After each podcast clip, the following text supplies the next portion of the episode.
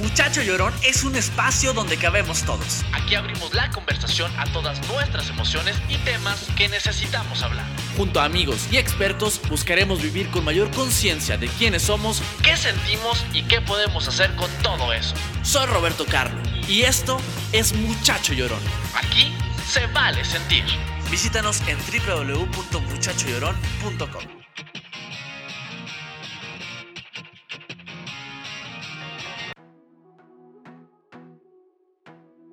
Hola, hola, bienvenidos mis muchachos y mis muchachas llorones y lloronas al episodio número 29 de este podcast, de esta maravillosa comunidad que me encanta cada día más.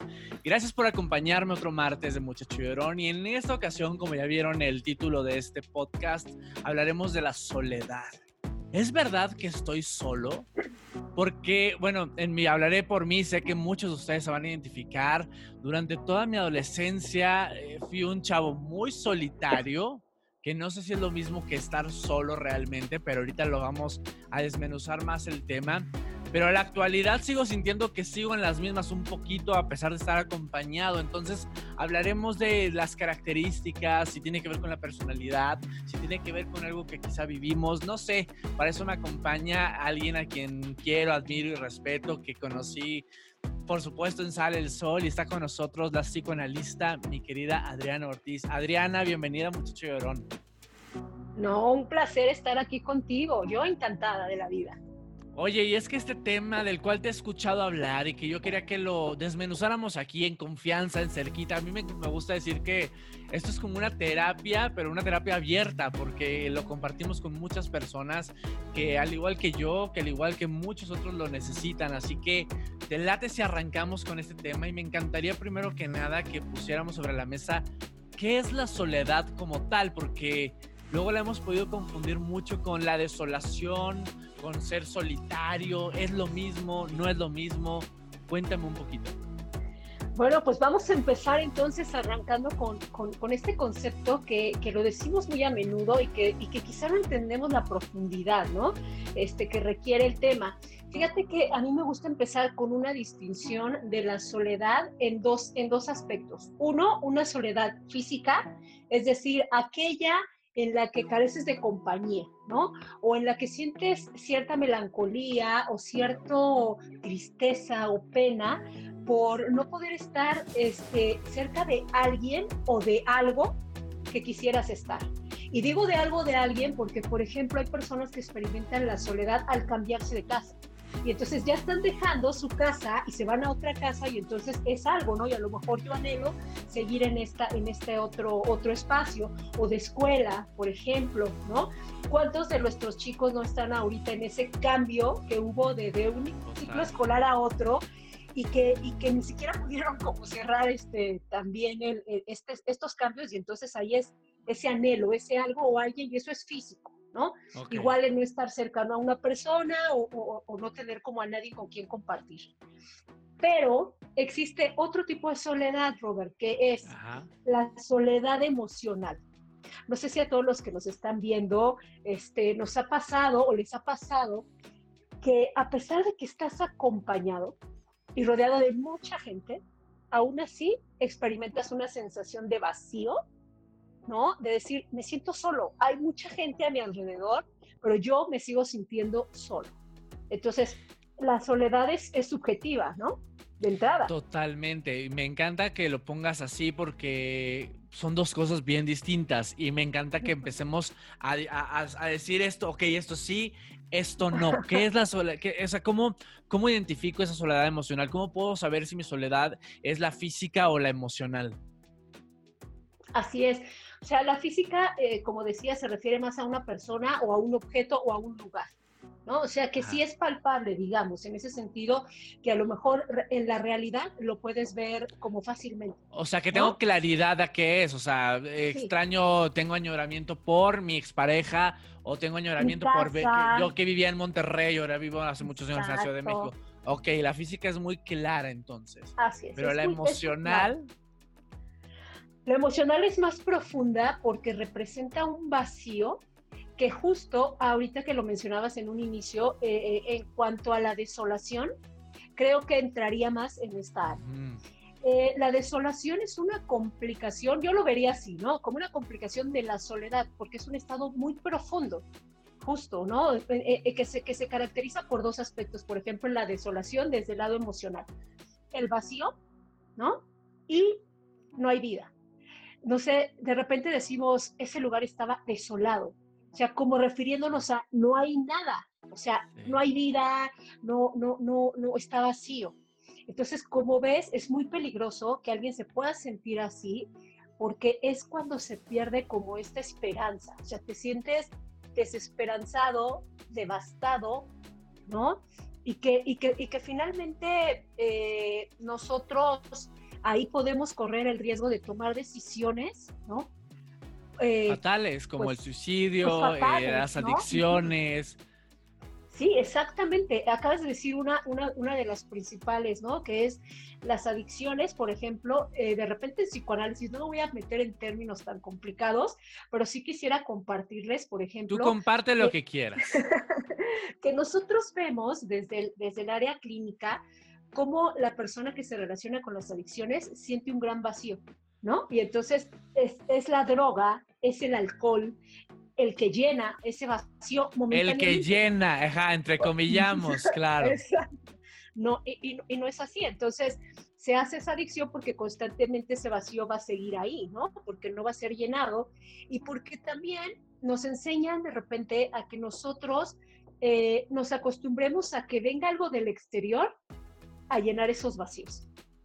Y bueno, ahorita acabamos de decir este, las drogas, el alcohol, pero también qué tal la comida, bueno, creo que es una de las más comunes también, ¿no? Como podría ser igual de los principios de la desolación, o sea, es de, la forma en la que llenamos los vacíos, la comida y todos hemos estado ahí, Adri. Ahorita que, que lo platicamos, me pongo a pensar mucho en mí y en muchas personas que nos están escuchando.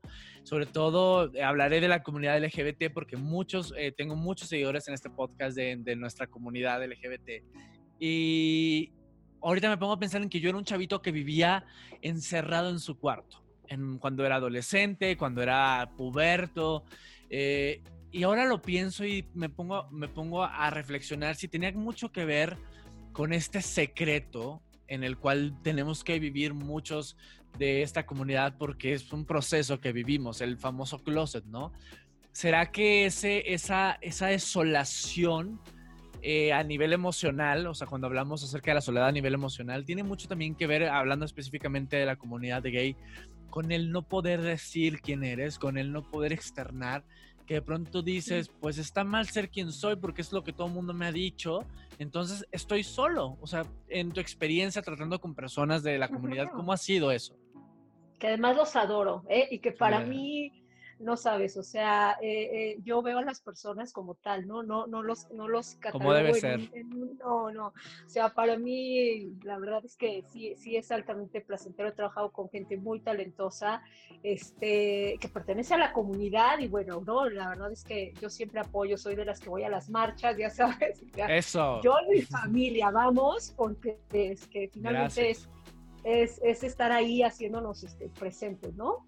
Y mira, eh, volviendo al tema, eh, aquí creo que hay dos aspectos que tendríamos que, detectar. Si no es tu personalidad, porque evidentemente hay una parte de soledad, no para todos, o sea, también es cierto que hay quien puede salir del closet más fácilmente, ¿no? O, tiene la fortuna de, que su familia este, le dé el apoyo desde el inicio, no sé.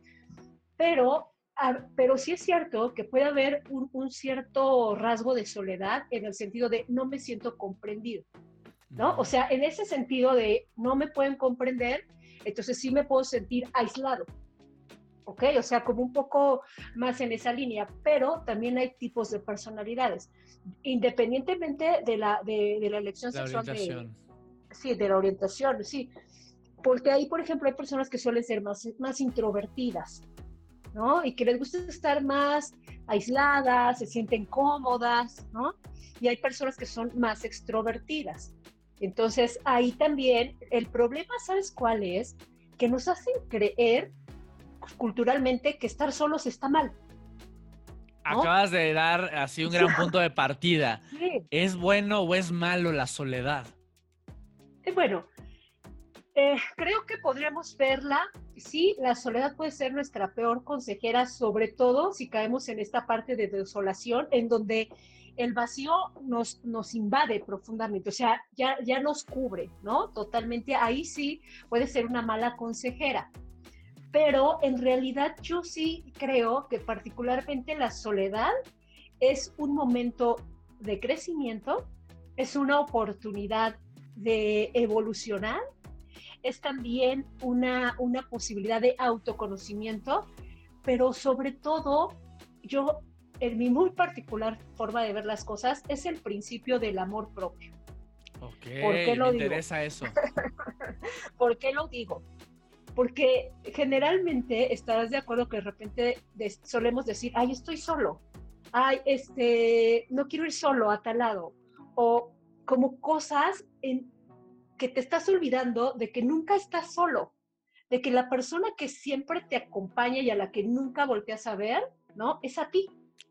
Y entonces de repente es como, quizá lo que puedas decir es, no me quiero o no me tolero y entonces por eso no me gusta estar conmigo, pero siempre estás contigo.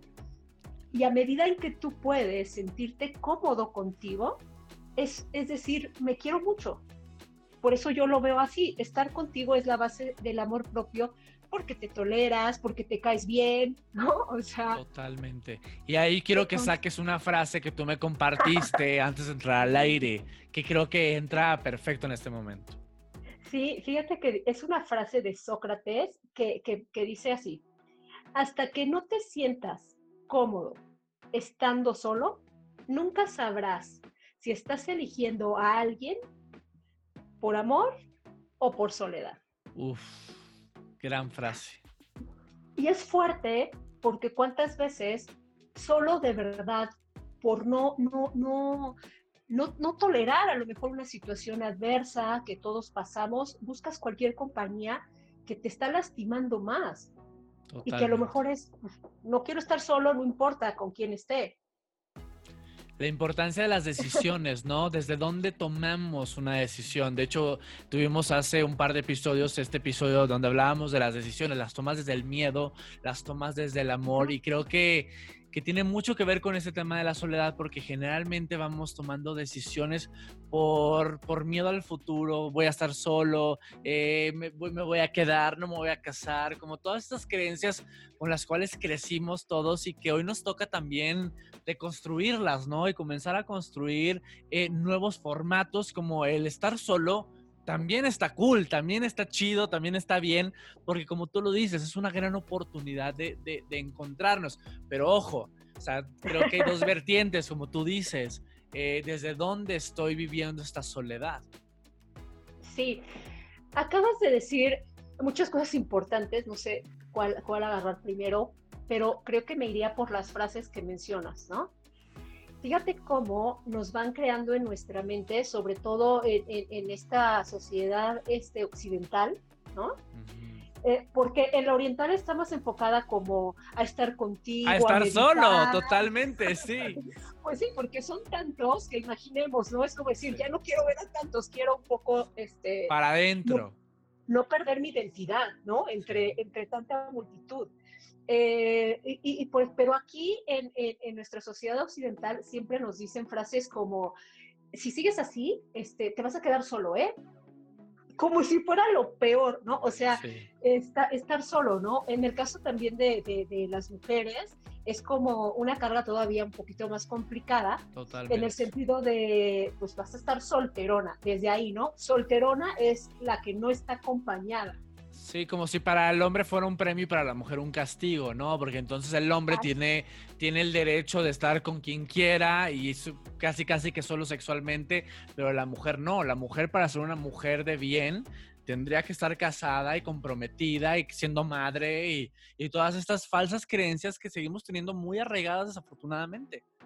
Sí, y entonces imagínate, si estás solo, este, es como algo malo debe tener esa persona porque, porque no está con nadie. Nadie lo aguanta.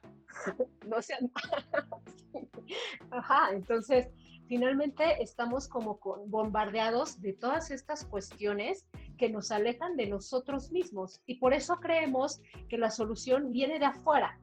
¿no? Y que la podemos llenar con compras. Mira, ahorita en la pandemia nos ha exacerbado muchas, muchas conductas a todos. Y te lo, te lo puedo decir, aquí en el consultorio, no sabes, yo también estoy aprendiendo cosas que no sabía, o sea, que no están escritas, que no están en los libros, que son cosas nuevas. Y una de ellas es justo este cómo empezamos con compras compulsivas al estar como encerrados, o sea, me declaro culpable. bueno, o sea, estamos llenando esos vacíos, ¿sabes? Totalmente. Y hay, hay un fenómeno que se está presentando, lo que pasa es que todos los profesionales de la salud mental estamos viendo muchas cosas, ¿no? aprendiendo, como tú dices también. Aprendiendo. Eh, ahora escuché justo de la famosa hambre de piel. No sé si, si has escuchado este concepto. No. Que ahora, como estamos muy encerrados y como no tenemos ese contacto, porque es cierto que somos sociales por naturaleza, sí, es cierto, lo cual no quiere decir que todo el tiempo tengamos que estar pegados, pero que ahora extrañamos también ese otro, ese contacto, ¿no? Y por eso, eh, si te fijas, ahora estamos de repente más irritables, este, sobre todo quien ha guardado todavía más este, el, la, cuarentena. Y que sienten como esta necesidad de ser tocado. O sea, es también parte de, que no, somos, eh, no podemos vivir como ermitaños tampoco. ¿eh? Somos, somos, somos, y sobre todo creo que los latinoamericanos, ¿no? Somos personas muy cálidas, que necesitamos esa conexión, ese toque, o sea, ahorita me pongo a pensar en ciudades, en grandes urbes como Nueva York, así que eso es muy normal y es muy común el individualismo, pero aquí no, aquí somos más cálidos que eso. Sí, totalmente. Entonces estamos teniendo esa hambre de piel, como hablando de ese contacto con el otro, ¿no? Y que, y que quizá por eso nos podemos sentir un poco más, más solos, porque también a veces perdemos un poco de identidad. Ahora con todas estas medidas, eh, por ejemplo, de, que no, no, podemos ser reconocidos por el otro porque ahora tenemos cubrebocas o careta, y entonces nos sentimos hasta un poco ignorados, ¿sabes? Sí y nos pega en lo profundo.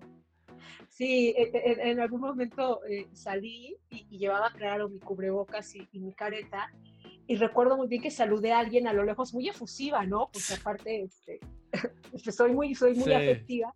Entonces saludo y, la otra persona me hizo una cara así de, ¿quién eres? ¿Quién eres? Eso al final es parte como de, yo me quedé sorprendida o sea, por un instante, por supuesto, ¿no? claro, pero al final el cuerpo lo recibe y la mente y la emoción como un rechazo, como un... Y te sientes solo. Estamos lejos y te sientes solo. Y qué importante que hablas de, este momento que estamos viviendo, porque creo que nos ha ayudado también a reconocernos mucho. O sea, me pongo a pensar mucho en mi, en mi experiencia propia y, y, y sí me reconozco como una persona de pocos amigos, una persona muy introvertida, una persona que, que disfruta del silencio, que disfruta de su espacio, pero hoy lo percibo como si una elección la cual yo disfruto. Y está bien, esa parte está maravillosa. O sea, entonces quienes lo disfrutamos, todo chingón, qué padre, sigamos así, porque mientras no te, no te, no sea nada que permee tu vida, pues bueno, está bien. Pero ¿qué pasa con los que no? O sea, con los que por decisiones eh, quizás no, no, las correctas, hoy por hoy se encuentran solos. ¿Qué, qué características tiene la persona que, que, que, se lleva así sola, válgame la redundancia, a la soledad? No, no, no. Yo creo que finalmente lo que tú estás diciendo entraría dentro de los tipos de soledad. Ajá. O sea, hay una soledad que es autoimpuesta. O sea, es decir, que viene de fuera, esta sí viene de fuera y no es que tú la elijas, ¿no? O sea, como puede ser la pérdida de un ser querido, que es algo que tú no puedes controlar que ya está ahí, ¿no? O por ejemplo, estos trabajos que son sumamente absorbentes y que te hacen estar confinado a dedicarte nada más al trabajo y no puedes este, estar en tu vida social, convivir con los demás, tener tiempo para tus hijos, este, no sé, tus amigos o sea, eso viene de fuera y entonces eso se siente más abrumador. ¿Por qué? Porque no es algo que tú puedas eh, realmente controlar. Y la que es elegida, como la que tú mencionas, finalmente nos ayuda también a ser más resilientes, ¿no? Y además, en mi opinión, es más sano. A veces, a veces, eh, de repente cuando nos confrontamos con alguien o tenemos alguna dificultad, dices, hoy pongo distancia de por medio, tantito, ¿no? Sí, la necesito. Dame oportunidad, no quiero estar en este momento contigo porque quizá no sea la mejor persona eh, este, estando así, porque necesito resguardarme un poco para pensar a solas. Procesar, o sea, sentir lo que estás viviendo, ¿no? Exacto, y tomar una mejor decisión. Ajá. Entonces, ahí es cuando tú eliges y, y, prefieres estar un momento este, a solas. Entonces, sí tenemos que ver si lo estamos eligiendo o si nos lo están imponiendo. Imponiendo. ¿No? Entonces, si, si nos lo están imponiendo, es un poco más difícil, pero aún así tendremos que buscar una manera de adaptarnos a esas circunstancias que finalmente hoy en día también queda claro la enorme capacidad de los seres humanos para adaptarnos. Nos adaptamos a todo. Sí, sí, nos adaptamos a todo porque si nos ponemos a pensar, y aquí lo hemos dicho también, lo único que tenemos seguro es el cambio, ¿no? Es lo más constante de nuestra vida y es lo cual nos permite evolucionar. Pero me pongo a pensar en esas personas que ahorita nos están escuchando y sienten esta desolación, Adriana, que dicen, no veo para dónde, perdí mi trabajo, incluso perdí a mi padre o quizá perdí a mi pareja. ¿Qué, qué les dirías a esas personas que nos están escuchando, nos están viendo para saber de dónde agarrarnos? Porque a veces no sabemos qué hacer, no tenemos ni idea de por dónde empezar. Sí, es, es complicado, ¿no? Estaríamos hablando ya de cuestiones también que nos ocasionan depresión porque son pérdidas, ¿no? Pérdidas que, estamos elaborando y que de repente, no, como tú dices, es como un barco que no sabemos hacia dónde dirigirlo. Entonces, es empezar un poco, eh, yo creo que a entender que como tú bien dijiste, no va a ser para siempre. A veces en este túnel o en esta cuestión de la desolación, que, finalmente también tiene su origen en sin luz, sin sol, ¿no? O sea, no veo la luz, ¿no? O sea, veo un túnel y no puedo salir, pero en realidad es que nosotros nos podemos aferrar a la vida y al amor. O sea, eso es lo que siempre nos va a ayudar a salir adelante. Y que por muy difícil que, que parezca el camino, siempre hay una solución. Quizá no la que quieres, porque eso es lo que nos hace sufrir que queremos buscar la solución este, que yo quiero, que, la más cómoda, ¿no? La más, la más, cómoda o la más fácil, ajá, y no siempre es así. Entonces, eso, eso creo que, que nos puede ayudar en, en, en, decir Heráclito, ¿no? Lo único que no cambia es que todo cambia. Exacto. Entonces, también tu tristeza va a cambiar, también tu enojo va a cambiar, también tu felicidad va a cambiar, porque imagínate que fuéramos este, felicidad este, tóxica de todo el tiempo estar riéndonos. Sí, no, pues no, tampoco se disfruta. Llegará un momento en que también te vas a cansar. Sí, y que aquí lo más importante es que podamos empezar a apoyarnos en nuestras redes de apoyo, ¿no? Valga la redundancia, o sea, las redes de apoyo, los amigos, eh, la familia, la misma terapia psicológica en caso de que tú ya digas, oye, yo de plano no puedo. No puedo. También, también puedes buscar ayuda psicológica, ¿no? Este, y, fíjate que algo que se está dando ahorita, que yo he visto sobre todo con, con, la gente mayor eh, y con muchos jóvenes también, es que empiezas a buscar grupos en donde te sientes identificado, como ahorita aprovechando las redes sociales.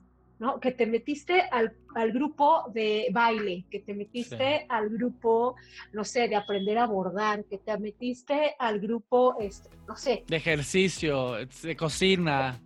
Exacto, sí. Entonces, estas cuestiones eh, nos, pueden ayudar a ir tolerando estos, estos vacíos, ¿no? Sí, pues sí, pero a ver, eh, me quiero ir un poquito más eh, a lo catastrófico porque quiero que si alguien en este momento que lo está escuchando de verdad la está pasando muy mal, pueda encontrar como, como una lucecita. Eh, hablábamos que este tipo de soledad, la que no es la autodenominada, la que uno decide, ¿no? Sí, sí, sí. Eh, la que es impuesta, la que la vida así te llevó, cuesta y nos lleva a muchos lados y no tan, tan claros, sino más oscuros, como la, la depresión, eh, eh, las adicciones, incluso el suicidio. O sea, ¿cómo, ¿qué le dirías tú? O sea, si, si tú fueras esa persona y tú también ya sabes desde tu experiencia como psicoanalista, ¿qué te dirías a ti? O sea, ¿qué le dirías a esa persona que en este momento está por tomar esa decisión fatal? O sea, ¿cuál sería el mensaje claro de, de, entender justo esto que dices, que todo va a cambiar y que todo va a estar bien, pero ¿qué hay que hacer? O sea, ¿qué, ¿por qué yo tendría que soltar la soga, perdón, y aferrarme a la vida? O sea, ¿Qué tendría que hacer? creo que, mira, te felicito por hacer esa pregunta. Es una pregunta que no me hacen porque da mucho miedo. Da miedo hablar de la muerte, hablar de la muerte da mucho miedo. Y yo siempre he creído, este, y en mi experiencia profesional, eh, te puedo decir que hablar del suicidio salva vidas. Yo sí lo creo, he, trabajado con pacientes suicidas y, y, y te voy a decir que hay dos cosas que yo siempre menciono. Una, todo tiene solución, menos la muerte. Y dos, suicidarte no es la opción.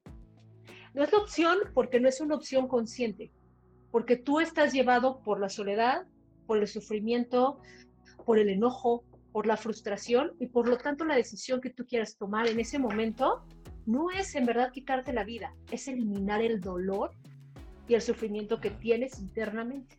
Entonces, por lo tanto, eh, en realidad te estás perdiendo la posibilidad de eliminar el dolor, ¿no? Al dejar de vivir. Yo sé que no es sencillo, no, no, no es sencillo, pero, pero hay opciones. Eh, algunos de mis pacientes eh, que pasaban en esa situación me decían, ah, sí, pues entonces dime qué es opción. Sí, sí, es tan fácil, sí, pues sí. ¿No? Y yo digo, ¿qué es opción? Ir a terapia. ¿Qué es opción? si lo necesitas y, está el profesional que es el psiquiatra para mandarte algún tipo de medicamento que te ayude, ¿no? En estos momentos a bajarle a la ansiedad o a bajarle a la tristeza, lo usamos. Tomar la vía, claro. Acudir a tus redes de apoyo, ¿no? ¿Qué es opción? Trabajar en tu dolor para que dejes, ¿no? En verdad, de sufrir. Entonces, yo, yo en ese sentido soy, soy muy directa, ¿no? Y creo que se puede, se puede trabajar mientras haya un poquito de esperanza, acuérdense que la esperanza es lo que, último que muere y es real, y es real. No, no, no, te pierdas, yo siempre lo digo, a veces, les voy a decir una, una, a lo mejor un poco absurdo, pero a, mí a veces me molestaba jugar turista. No sé si ubicas este... Sí, claro. Me, desesperaba. Ya me estoy balconeando con ustedes, ¿ya ven? No importa, aquí estamos en confianza. Eh, entonces a mí me angustiaba de repente, digo, ahora ya, ya lo tolero, pero cuando, cuando era joven, ¿no? Entonces yo decía, ay, ya voy perdiendo, ¿no? Este, daba la vuelta y todos ya me habían comprado, ya sabes. Todas las propiedades. Las, propiedades, caían todos los que ya tenían hoteles y entonces empezaba a perder y entonces ya no tenía chiste el juego para mí. Claro. ¿Sabes? Sin embargo, un día entendí que de repente seguí jugando, dije, ay, bueno, ya, me voy a aliviar, no me voy a enojar, ¿no? Pues un juego. Y al final empezaban todos a caer en mi propiedad en la que me pagaban, no sé, ¿no? Dineral, sí. no sé. Y empecé a recuperar. Y entonces dije, sí, claro, así es la vida. A veces piensas que vas perdiendo, que, que, que, que no le estás pasando bien, que todo te sale fatal, pero no te pierdas nunca la oportunidad de ir por tu revancha, de ir por esa parte de felicidad y de gusto. Entonces, el, turista me sirvió para decir Me encanta, me encanta que lo digas y, eh, dijiste que era algo súper absurdo, pero me parece todo lo contrario, realmente me parece un gran ejemplo de que, hay que aferrarnos, como tú dijiste, a la vida, hay que aferrarnos al amor. Hace poquito platicaba con Gaby Pérez Islas, que seguro conoces, a quien adoro, una tanatóloga maravillosa, y justo decía eso, es por qué no no aferrarnos a la idea de que qué va a pasar cuando pase esto. como tú decías, todo pasa, ¿sabes? Incluso lo bueno, incluso la felicidad también, todo es pasajero, es momentáneo y vendrán nuevas felicidades y nuevas cosas que te hagan sonreír, pero también la vida es eso, es saber que lo único seguro es la muerte, pero mientras tanto te va a tocar vivir un montón de cosas. Entonces, me encanta que pongas ese ejemplo del turista porque esa es la vida, es como el juego, es, es el juego de la vida, ¿no? Para, para ganar hay que perder y para perder también hay que ganar. Es, tenemos que entender que así se juega y que a veces no tenemos la mejor ficha, pero esa ficha se sigue moviendo y podrá llegar a una gran casilla. Ya, vendrá la tuya, ¿no? Ya, ya vendrá y tú no sabes en qué momento. Entonces, quizá cuando, cuando dices, bueno, ya no quiero vivir, a lo mejor sí que esperabas tantito, empezaba, ¿no? A moverse. Empezaba, empezaba a moverse cosas. Entonces, por eso yo, yo sí creo que, que pues al final eh, el suicidio no es una decisión consciente, ¿no? Y no es una decisión consciente por esto que decimos, porque mientras estás nublado por el sufrimiento, pues dificulta que tú puedas eh, pensar las cosas de una manera más objetiva, ¿no? Entonces hay opciones. Hay opciones, pero también hay acciones. Y me encantaría que un poquito eso porque luego también somos mucho de esperar, ¿no? Ay, bueno, estoy deprimido, me siento de la chingada, me lleva, ya, ¿sabes? Pero no hacemos nada por salirnos de ese lugar.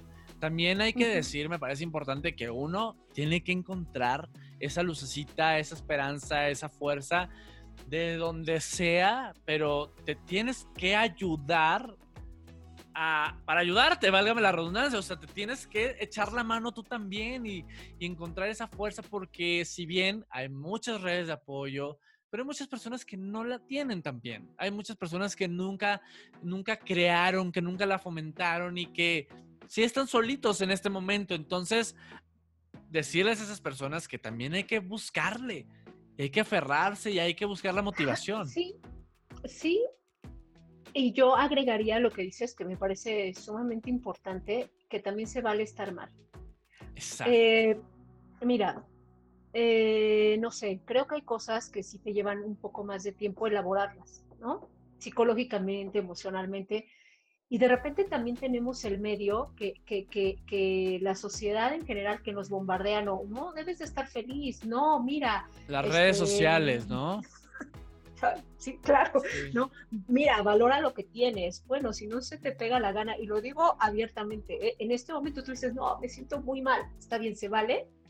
Se vale que respetes lo que sientes, pero lo que quizá no se vale es que te quedes ahí.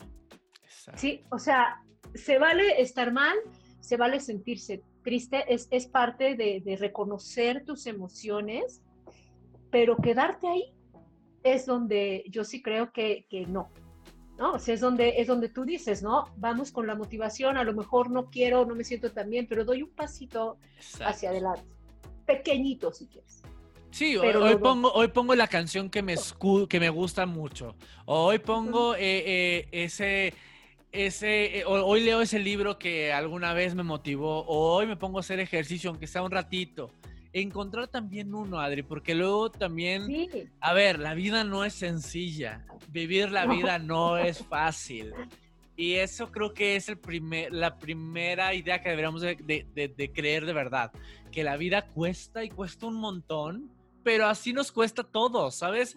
Lo padre es que sepamos que todos estamos en la vida. Exacto, pero sí, al final sí, la vida es bella como es, como viene.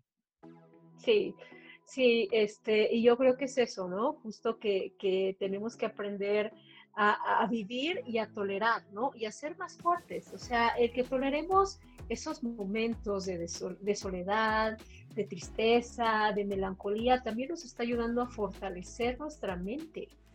Y que muchas veces, mira, hay personas que, que pueden estar solos en un área, pero en otra no y que hay veces que, que, que, cambia, o sea, todo se mueve. Hay veces, por ejemplo, que no, no, no, tienes como tan buena relación con tus compañeros de la escuela, pero sí tienes tu grupo de amigos de la casa, ¿no? De la cuadra. No tienes que encajar en todos lados. Eso. O sea, de verdad, no tienes que, por eso siempre hablo de, aguántate tú, tolérate tú, ¿no? O sea, las respuestas no están afuera, están adentro. Entonces, es ir, es ir fortaleciendo todas estas cuestiones y conócete, ¿no? A lo mejor ahora en la soledad te das cuenta, este, como lo hicieron grandes, eh, grandes artistas, ¿eh? Este, que, que, pintas, ¿no? O, que, o que eres sí, encuentras talentos, ajá. Ajá, porque te conectas contigo, ¿no? Entonces, esa es la idea.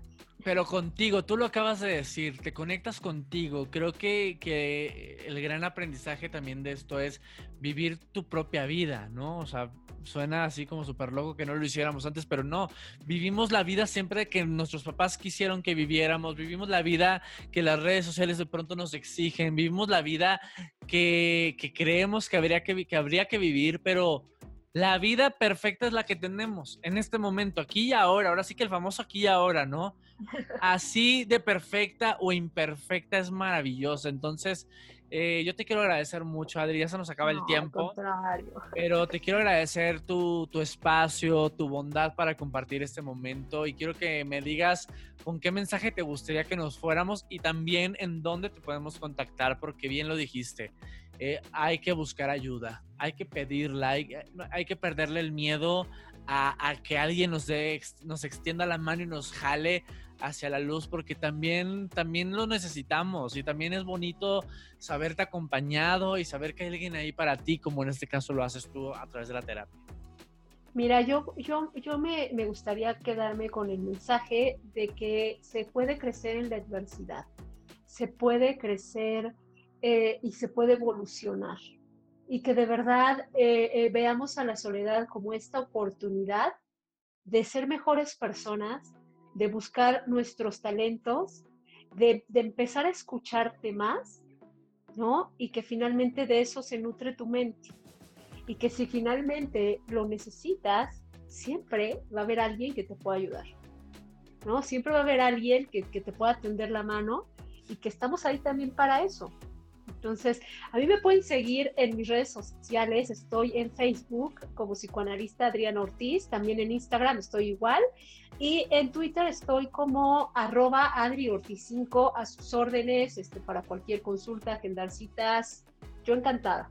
Adri, qué placer haberte tenido en este episodio número 29 de Muchacho Verón. Y el título es, ¿es verdad que estoy solo? Creo que la respuesta es, pues ni tanto ni tanto como hemos creído, ni tanto como nos, como nos la hemos comprado. Estamos tan solos como queramos estar y estaremos tan acompañados como queremos estar. Así que eh, encontremos esa, esa oportunidad de la que tanto hablamos, encontremos esa luz y que sepas que si quizás tú no tienes eh, o al menos crees no tener de forma cercana a un amigo, a un padre o, o la posibilidad de ir a una terapia, que en, una, en un episodio como estos puedes encontrar también el acompañamiento en alguna persona que admiras, en, en alguna película, en algún libro. Siempre, siempre hay alguien o algo que te podrá acompañar. Así que ahora sí que encuéntralo, búscalo y encuéntralo. Gracias por habernos acompañado en este episodio. Ha sido un placer, de verdad. Eh, me quedo con muchas cosas muy bonitas que, que de forma personal también me, me, retumban, me resuenan y me ponen a, pensar y a reflexionar que esa es la idea y, y como siempre, cuestionarte cómo estás hoy. Pregúntate cómo estás hoy y dependiendo de la respuesta, pues hagamos las acciones necesarias para estar como queremos estar. Adri, gracias. No, no, no, un, un, placer para mí, gracias, de verdad, eres un, un, grandioso ser humano, yo encantada de estar aquí. Y como tú dices, ¿no? Hay que cuidar nuestros pensamientos porque eso siempre nos acompañan. Ah, sí, sí, están, siempre, están siempre aquí, ¿no? Hablándonos, nosotros digamos qué queremos que nos cuenten. Así que les mandamos un beso, un abrazo y nos vemos y escuchamos el próximo martes en otro episodio de Muchacho y Adiós.